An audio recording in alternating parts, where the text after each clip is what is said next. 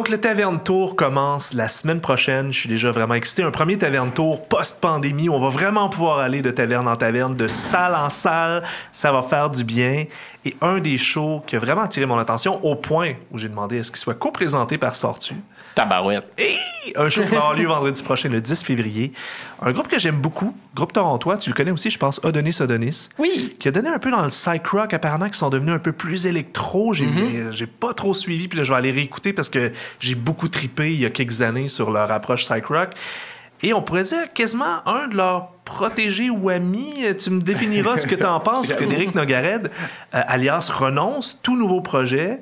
Exact. Euh, ton rapport avec Odonis Odonis, parce que là, ils travaillent sur ton album. Tu fais un premier album qui est, qui est prêt. Exact. Tu as travaillé avec eux sur cet album-là. Exact. Fait que dans le fond, euh, ça a commencé au Denis les premières fois qu'on les a vus. C'était sûrement justement par JP de Motland qui bouquait avec Analogue Addiction. Fait que c'est comme ça qu'ils sont entrés dans le portrait. Mais si on parle de 2016 où euh, il y avait encore un drummer, je pense, dans ce temps-là.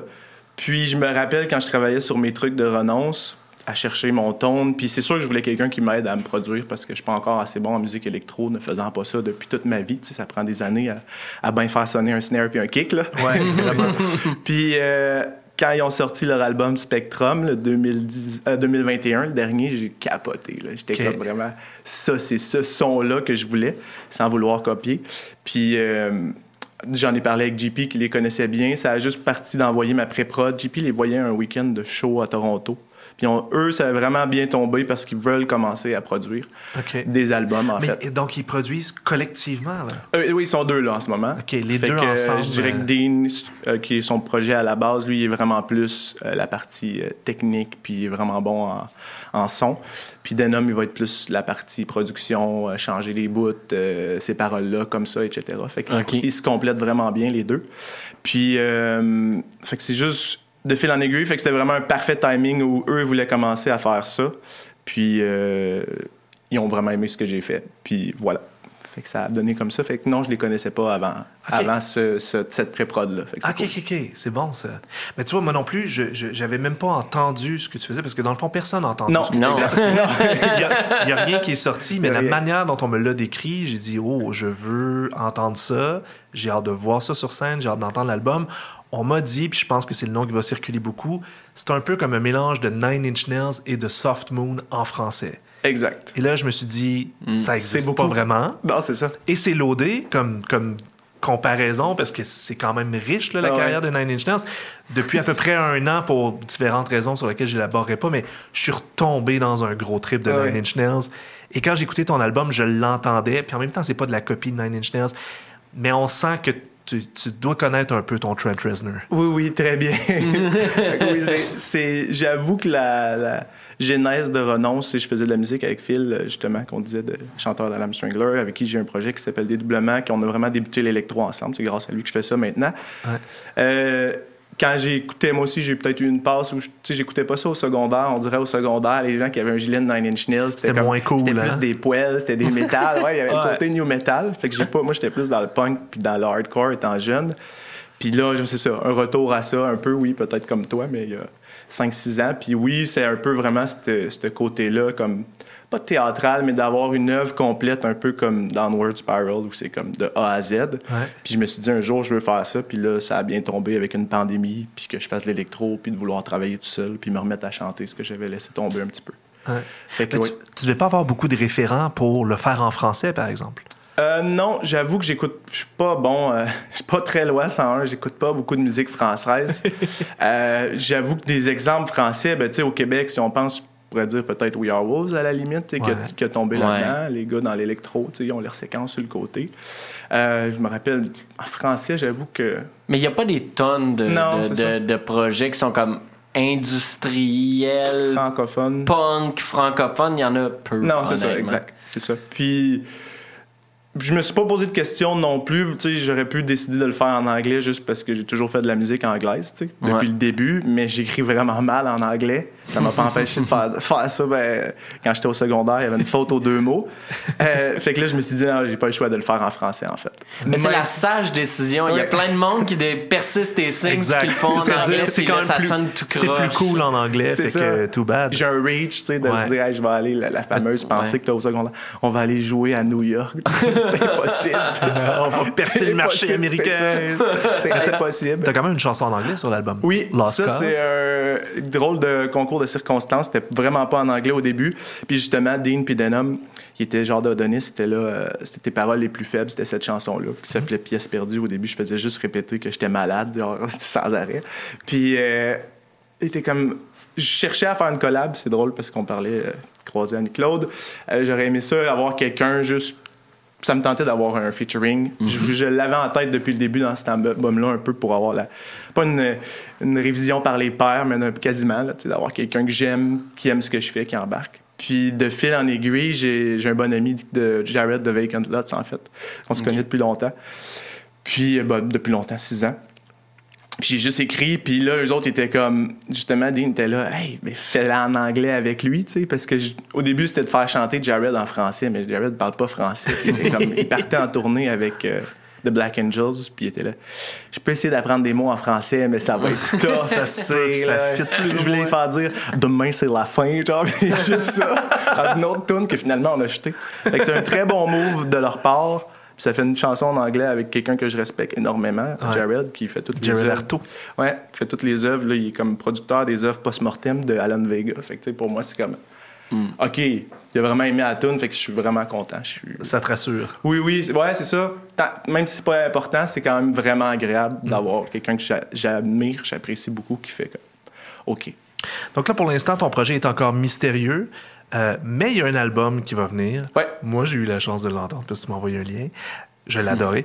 Euh, et là, aujourd'hui, on lance un premier extrait en exclusivité sur Sortu.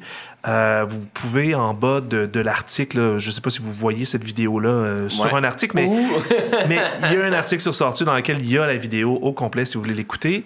Mais pour l'instant, on va se gâter. Puis je sais pas, je pense que tu n'as probablement pas entendu ce que ça Ah donne. oui, oui, j'ai tout écouté. entendu? J'ai écouté l'album aussi. ouais. Ah, parfait. Voilà. on, va, Ouais. on va écouter donc le, le premier extrait quand même qui sort aujourd'hui, que tout le monde peut écouter, qui Yes. s'appelle Fire et qui vient, qui a une vidéo assez euh, trippy. Ouais. On écoute ça.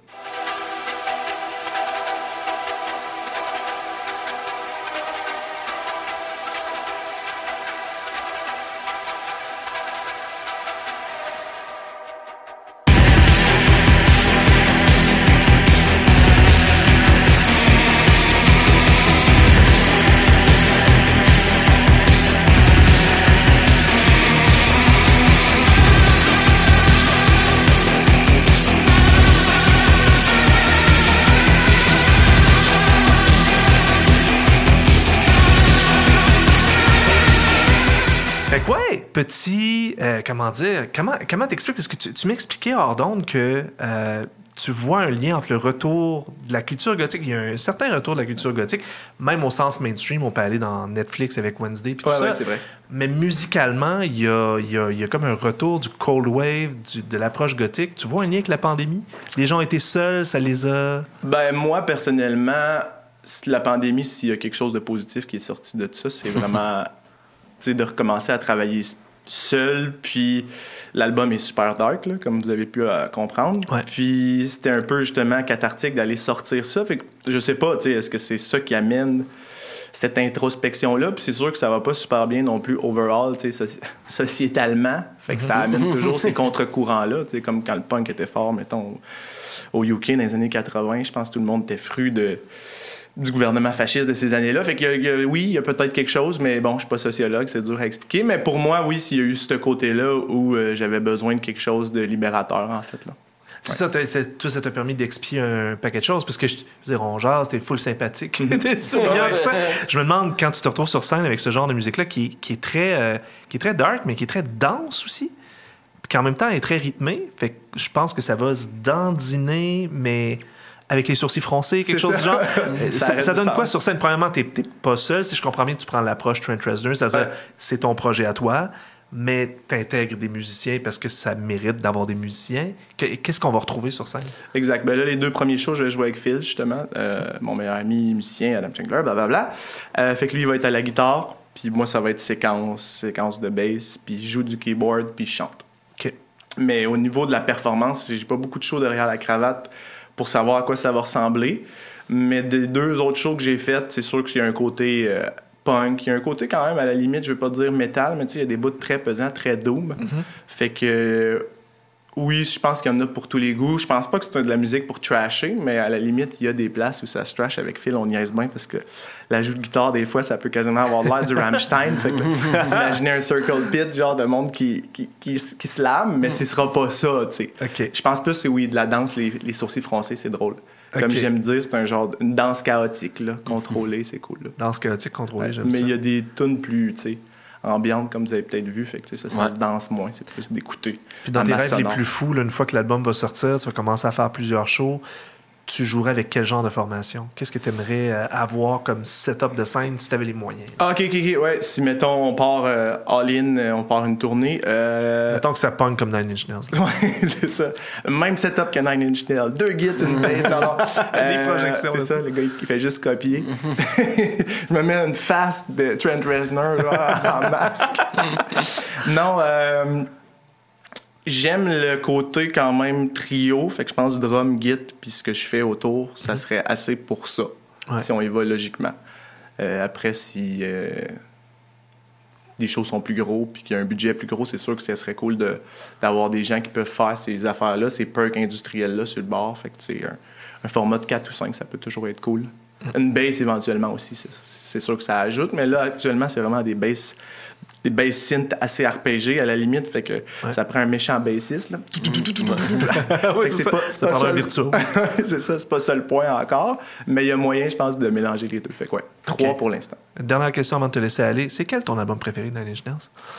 Euh, c'est une bonne question. Je vous avoue que j'ai. Ben, je vais pas tout te reparler. Comme... Mais les derniers, j'aime bien les trucs, justement, parce que cinématographiquement, sont, sont vraiment bons. Comme là. Ghost Ghost, ces choses-là. J'ai beaucoup aimé. J'ai beaucoup aimé, euh, euh, je pense que c'est Bad Witch, le EP 2018. Ah, mais c'est mhm. sûr que mon album, c'est Downward Spiral. Tu vas de passer à côté. C'est ça.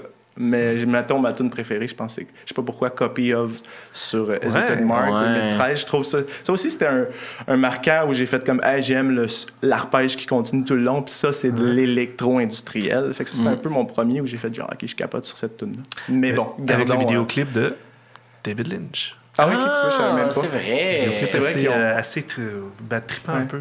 C'est vrai qu'ils ont joué dans Twin Peaks euh, Nine Inch Nails. Oh, parle-moi pas là-dessus. notamment. on était, en a pour un autre était 15 bonne minutes. la tune dans, Ouais, dans saison 3 de Twin Ouais. Peaks? J'adore cette chanson. Tout en cuir dans le petit bar. J'ai vraiment repris goût à Nine Inch Nails. Je pense que je vais prendre goût à Renonce. Merci beaucoup. Ben merci Et à puis, vous, euh, c'est super on, cool. on va se voir Très le vendredi merci. 10 février, Casa del Popolo avec Odonis Odonis. Renonce, ton genre troisième show. Exact. Puis, On- euh, fait que si vous voulez le ça. voir puis pouvoir dire je l'y vais à Popolo. Exact, exact. C'est comme Nirvana en 91. Pareil comme Nirvana au fou. vous, allez voir, vous allez pouvoir dire j'ai vu Renonce en 2023. Pas de pression, Et mais là. va falloir que tu finisses à l'auditorium de Verdun. C'est ça. De. Rien de moins. Merci beaucoup, Fred. Merci beaucoup.